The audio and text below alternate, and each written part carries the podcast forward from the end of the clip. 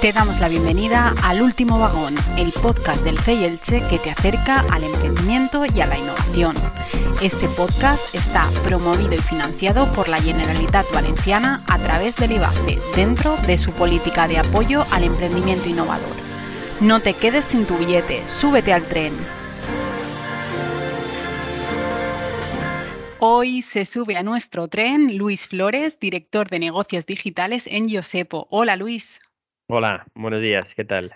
Pues nada, muy bien y encantados de tenerte en nuestro podcast de CEI y, y, sobre todo para hablar de un tema como el que vamos a tratar, que es el marketing digital, esas luces y sombras del e-commerce, así como las claves pues, para establecer una estrategia sólida en un negocio y no lo podíamos hacer mejor que con un director de negocios de una firma de calzado con más de 30 años en el mercado y que tiene presencia en más de 80 países.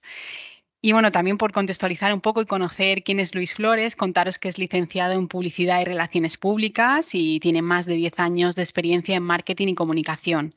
Actualmente, como os decía, lidera el área de negocios digitales en Yosepo, pero también ha formado parte del grupo Inditex como responsable del departamento de e-commerce, de marketing y comunicación en Pulambir y además es profesor de planificación estratégica e e-commerce en Ecomaster y de estrategia de marketing digital e-commerce en el máster de calzado del CEU. Una amplia experiencia, Luis, que nos va a servir pues para eso, para conocer un poco eh, en qué punto se encuentra el e-commerce en, en, nuestro entorno. Y para empezar, eh, me gustaría preguntarte, Luis, qué papel ocupa en estos momentos el negocio, el negocio online en una empresa como, como Yosepo. Bueno, eh, gracias por la invitación, lo primero. Y, bueno, pues al final el, el papel que ocupa el negocio, el negocio digital, eh, el negocio online en, en es un papel muy importante. Eh, es un papel eh, creciente y, cada vez con, mayor peso en, la compañía. Eh, es uno de los grandes eh, objetivos estratégicos de Yusepo, que, que, este área digital cada vez coja más peso en facturación.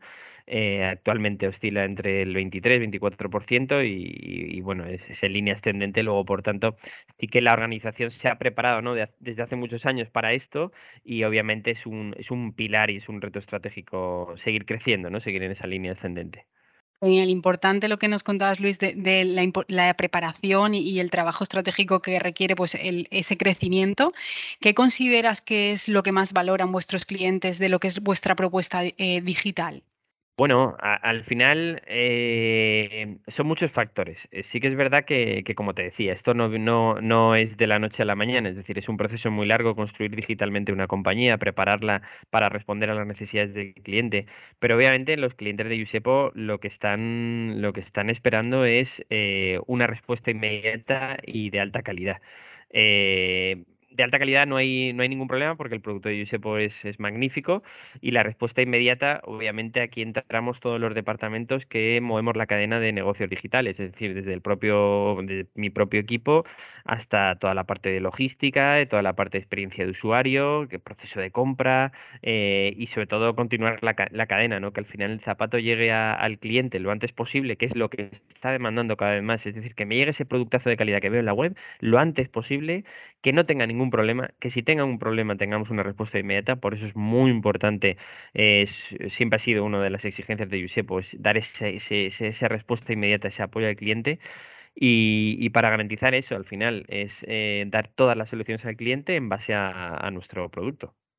Genial. Al final hay detrás una cadena y un trabajo en equipo de, coordinación fundamental para que, para lo que dices tú, para acercar al cliente y llegar al cliente lo más rápido posible, que ahora mismo eh, tú podrás decir que es uno de, como decías, que es eh, uno de los aspectos más importantes y valores diferenciales de lograr la venta por Internet, por decirlo así.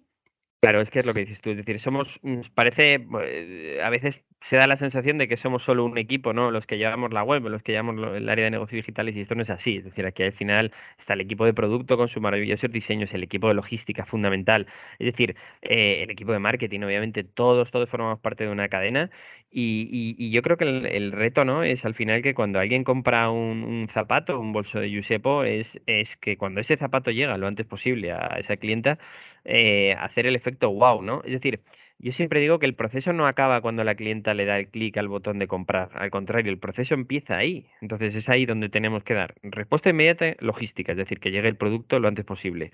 Luego, el efecto wow, que cuando la clienta abra el, el zapato diga, wow, eh, realmente me encanta, es lo que es lo que me has vendido, es lo que cumple mis expectativas, mi idea que tenía de ponerme este zapato con este vestido eh, eh, realmente me, me va a quedar genial. Eh, y luego, sobre todo, en el caso de que haya algún problema, porque, por- porque esto es así, porque surgen problemas eh, de, oye, no me viene, o, o- o quiero cambiarlo por otro, o, he cambiado de opinión, por, por, por lo que sea, pues al final dar la respuesta inmediata. ¿Y, y por qué es así? Porque, porque lo primero es el cliente, y esto es una frase muy, muy dicha, pero es que hay que demostrarlo, ¿no? Entonces, esto sí que es fundamental. Ya te digo, si, si te resumo un poco todo esto que te estoy diciendo, trabajo en cadena, garantizar el efecto wow, y si hay algún problema, eh, porque es normal en la vida, dar esa respuesta inmediata. Qué importante lo que decías de que eh, al final la clave está en a partir de ese clic, que es lo que va a hacer que pues el cliente al final fidelizarlo, que, que llamamos. ¿Cuál Totalmente, es, fundamental. Y, siguiendo en esa línea, ¿cuál es tu opinión sobre el escenario actual en el que se encuentra el e-commerce en España y hacia dónde se dirige? Es decir, ¿se están consiguiendo esos objetivos? ¿Cada vez eh, mm, consideras que se, se está yendo a esa, a no al decir que lo primero es el cliente, sino eh, a poner el foco realmente en él y en sus necesidades? Ahora mismo, ¿en qué punto se encuentra el e-commerce en, ese- en esos aspectos? A ver, eh, realmente como sabes, eh, tras, bueno, durante la pandemia, obviamente el e-commerce español en general ha dado un salto cualitativo, ¿no? En, en, en crecimiento, ¿no? Y en peso, depende del sector, ¿no? Pero sí que es verdad que de dos, tres años, eh, ahora vivimos un año de, estabilización, ¿no? Es decir, ya ha pasado ese, boom, ¿no? Y, el e-commerce obviamente tiene mucho peso, ha venido para quedarse, está claro, tiene cada vez más peso, pero, pero sí que no tiene esos, esos, eh, esos incrementos. Y sí que es verdad que, que bueno, que yo en el, en el sector digital donde, donde me muevo sí que hay mucho humo también, es decir, al final hay, hay bueno, pues eh, hay datos de se vende mucho, pero lo importante no es vender, lo importante es eh, eh, lo que te decía, uno, cuánto, cuánto se vende, cuál es el resultado neto de la compañía y sobre todo dos, ese aspecto de fidelización, es decir, esto no se trata de vender por vender, se trata de, de generar, yo creo que debe ser el reto de, de, cualquier e-commerce, de cualquier negocio digital, de generar ese aumento de tasa de fidelización, tasa de recencia, llámalo como, como consideres, pero ese es el reto que tenemos el sector e-commerce hoy en día, es decir, porque al final, bueno, vender es muy difícil, pero pues oye, la palanca de precios siempre la tienen muchos agentes, ¿no? Entonces, oye, corto precio si me pongo a vender, vale, pero luego, ¿qué factura realmente? ¿O qué se consigue a largo plazo realmente?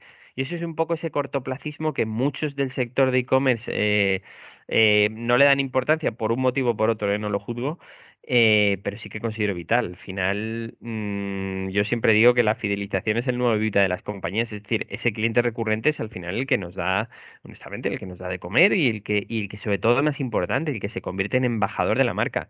Es que la marca necesita embajadores de, de calidad, no, eh, no de postureo, ¿no? Permíteme la expresión. Pues esa es un poco mi, mi visión.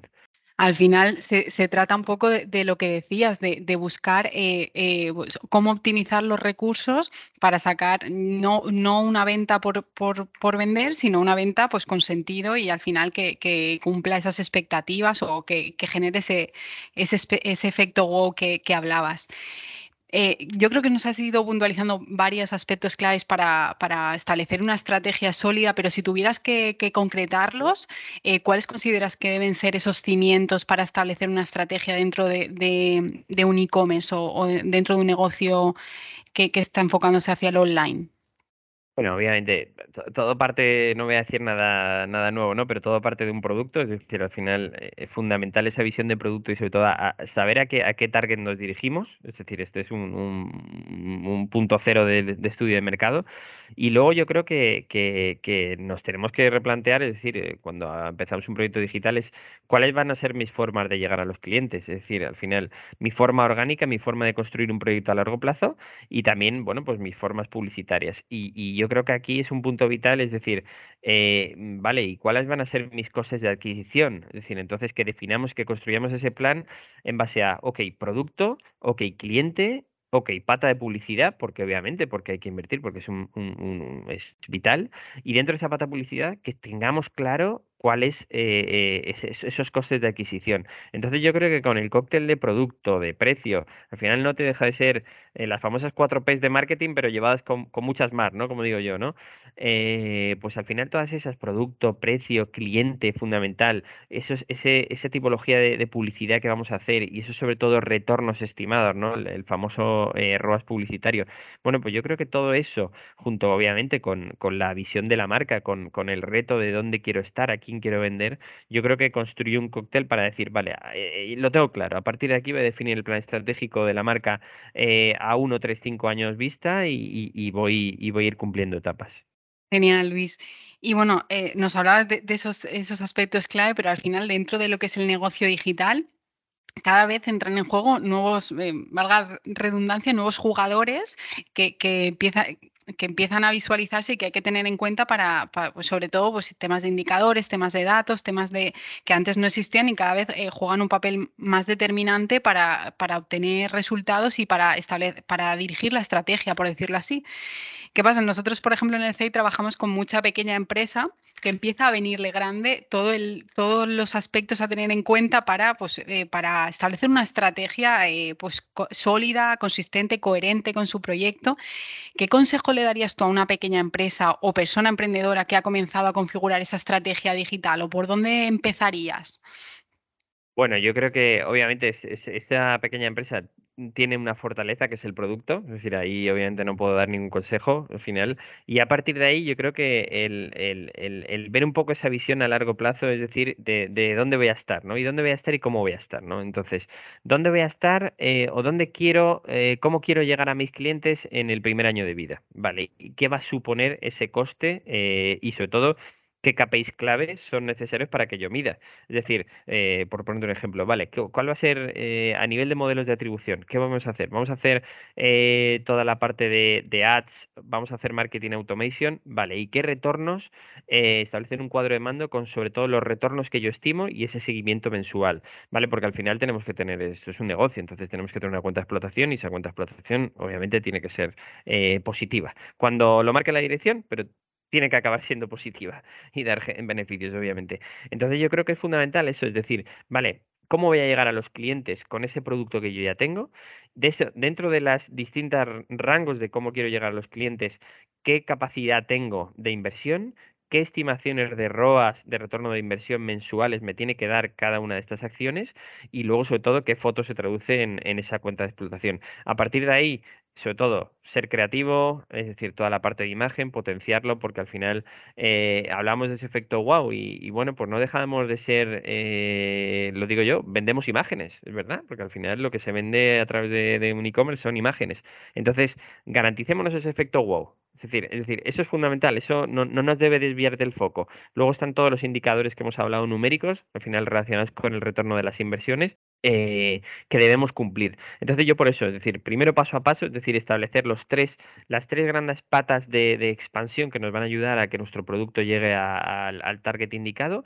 Midamos esas tres patas con los KPIs claves de, a nivel relacionados con retorno de la inversión y a partir de ahí vayamos eh, mes a mes viendo si cumplimos las etapas, ¿no? Sin volvernos locos, ¿no? Esto al final, muchas veces esto también lo digo yo, ¿no? Es la teoría de la manta, ¿no? O te tapas la cabeza o te tapas los pies. Eh, entonces, bueno, pues no hay que volverse locos, es decir, hay que hacer unas previsiones, hay que hacer unas proyecciones y en todo momento hay que saber el resultado neto y sobre todo la foto final de año, ¿no? Entonces, es un, para mí eso, eso es clave. La importancia de medir al fin y al cabo, que a veces es verdad que cuando son pequeñas las empresas pues les cuesta el tema de los indicadores, de los KPIs. Mm, totalmente, pero bueno, yo creo que al final es, es si, si siempre lo han hecho también, es que no es, no es nada nuevo, ¿no? Al final, bueno, oye, pues estoy, estoy midiendo en, en lo que ahora es, vamos a medir con distintos modelos de atribución. Es decir, probablemente en vez, antes se, utilizaba una vía eh, para medir ese retorno publicitario, pues ahora utilizaremos cinco o seis. Es decir, cómo me va el orgánico, cómo me va el tráfico de pago, eh, cómo me va la estrategia de mailing, cómo me va... Bueno, pues es decir, pues bien, al final tenemos muchos más modelos y probablemente el cuadro sea más grande, pero efectivamente lo que dices tú, Triana, es, al final es medir. Y Luis, eh, decías que al final en el e-commerce se venden imágenes y, y, qué real es eso. Y a raíz de eso me ha surgido a mí una pregunta y es cómo o, cómo consideras tú que, es, eh, que se puede demostrar la calidad a través de las imágenes, que a veces es un factor determinante el hecho de que una persona pues decida o no eh, hacer su compra a través de internet o prefiera ir a tiendas solo por, por comprobar calidades. ¿Qué factores ahí mm, se deberían de tener en cuenta o consideras tú que son fundamentales? Bueno, totalmente, obviamente. es, muy complicado, ¿eh? Dar, una respuesta óptima a esta pregunta. Yo siempre digo, al final, si, si un cliente em, tiene esa duda de respecto a la calidad y va a tienda y acaba a comprarlo, comprando es un éxito, es un éxito tanto para, la tienda física como para la tienda online, ¿no? Es decir, el famoso ROPO, ¿no? Que siempre se ha hablado, ¿no? Research offline, eh, purchase offline o viceversa, como quiera llamarlo. Al final ese es el éxito para la compañía, me da igual el canal. Y luego, bueno, pues obviamente transmitir todo el valor en cuanto a calidad, obviamente pues partimos de la imagen que tiene que ser perfecta, pero también partimos no solo la imagen de producto, sino dar esa, eh, esa sensación de, de producto puesto, ¿no? Porque al final nuestra métrica clave eh, para mí y para mi equipo es que el producto puesto a los pies del, cliente o de la clienta, ¿no? Entonces, eh, es muy complejo, es muy complejo transmitir todas las bondades del producto, las cosas como son, eh, fotos de producto, vídeos de posados, eh, campañas en Instagram, es decir, hay muchas herramientas visuales, pero aún así, aún así, es, es, es, muy complicado llegar a todo lo que tiene, por ejemplo, un sneaker de Giuseppe, es decir, cualquier detalle de, toda la combinación de materiales, de pieles, de detalles, de colorido, de, es decir, eh, eh, cuesta. Por tanto, es decir, no tengo la solución, solo es que hay que seguir apostando, eh, apostando por el área de imagen, porque al final es, es, es vital, es clave. Bueno, también ahí entra en juego el tema de la omnicanalidad, por lo que decías de que el éxito al final es la compra o la venta. Entonces, si, si al final logras a través de tu web eh, pues que esa persona acabe en tienda y acabe comprando, eh, siempre que, que, esté la estrategia establecida, ¿no?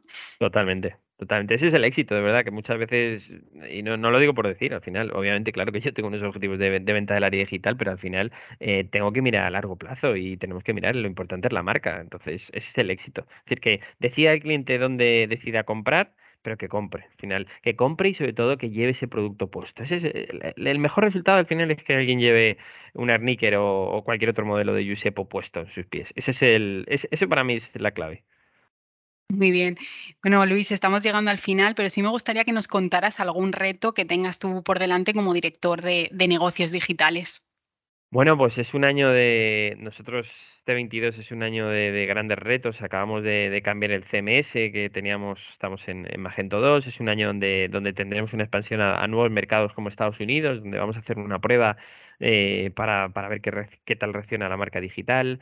Eh, es un año de reto donde, donde los modelos de atribución se están volviendo un poco locos, es decir, ya la publicidad en Google, la publicidad en Facebook, eh, bueno, pues eh, la verdad que está un, poco en una situación un poco rara, ¿no? Entonces hay que, es un, para mí es un reto buscar nuevos modelos de atribución, ¿vale? Es decir, cómo captar de otra forma al cliente que no sea depender obviamente de Google o de Facebook, que eso siempre estará, está claro, pero tenemos que darle al coco y eso para mí es un gran reto. Seguir creciendo en el peso del área digital eh, y sobre todo, sobre todo el mensaje, ¿no? De, de, de al final la, gran palanca o motivación para mí es ese producto vestido en, en, nuestras clientas y sobre todo, sobre todo la rentabilidad de los, de los canales. Es decir, esto, como digo yo, no se trata de vender, se trata de, de ser rentables y de, de, respetar una política de margen, de respetar unas reglas del juego y de llevar a, a Yusepo a lo más alto, que al final ese es, obviamente es para lo que me pagan, ¿no? Pero ese es el, mi gran motivación, ¿no? Que al final, lo que te decía yo, el, el gran éxito para mí es que cualquier clienta dentro de los 12 mm, países que vendemos actualmente y con Estados Unidos en un futuro, pues cualquier clienta de esos países lleve ese producto Yusepo y, habrá, y, y, y eh, hayamos logrado ese efecto wow, ¿no? De cuando abre la clienta ese zapato y diga, uff, esto me encanta, me lo voy a poner ya mismo, ¿no? Es un poco el, eh, mi gran objetivo, ¿no? Genial, pues seguro que lo consigues. Y bueno, yo te voy a sacar un poco de, del, del, contexto, un poco de, la, de, este, de esta entrevista, y es que te quiero lanzar la pregunta trampa que lanzamos a todos nuestros, nuestros invitados, y es que si tuvieras una varita mágica, ¿tú qué harías con ella? Eh, eh, muy buena pregunta. Bueno, yo creo que sobre todo eh, haría la parte de, ver cómo las nuevas generaciones, cómo poder eh, con, convencerlas, ¿no? Convencerlas de, que, conozcan nuestra marca, ¿no? Porque es verdad que el, reto con las nuevas generaciones se vuelve, más complejo, ¿no? Porque al final, bueno, pues, pues eh, bueno, porque la gente evoluciona y porque hay muchos más canales y porque ya no vale lo que hace lo que hacíamos hace dos años se ha quedado obsoleto, ¿no? Entonces, yo con esa varita sí que era, eh, sería utilizar, intentar descubrir, bueno, hacia dónde van a ir esos públicos, esos nuevos públicos de 18, 25, 30 años, eh, ¿cómo va, cómo va a evolucionar esto para poder adelantarme? Porque tenemos que estar constantemente en innovación, adelantándonos en experimentación, porque si no nos quedamos atrás. Genial, pues yo creo que ese, que ese deseo y ese, esa posibilidad de uso de la varita, eh, creo que la, la, la utilizaría más de uno, ya que es verdad que el tema de las nuevas generaciones pues, y, esos conceptos y esas nuevas formas de, de actuar que, que, pues, que estamos viendo están generando bastante controversia en lo que es el, el mundo eh, empresarial. Nada, Luis, hemos llegado al final. Muchísimas gracias por, concedernos esta entrevista, por, por darnos eh, respuesta a todas las preguntas que te he ido lanzando y, por supuesto, pues eh, darte la enhorabuena por el trabajo que estáis, eh, que estáis haciendo en Yosepo. Gracias a ti. Pues nada, muchas gracias de nuevo y a los y las que nos escucháis, nos, nos vemos y nos escuchamos en próximos podcasts. Un saludo.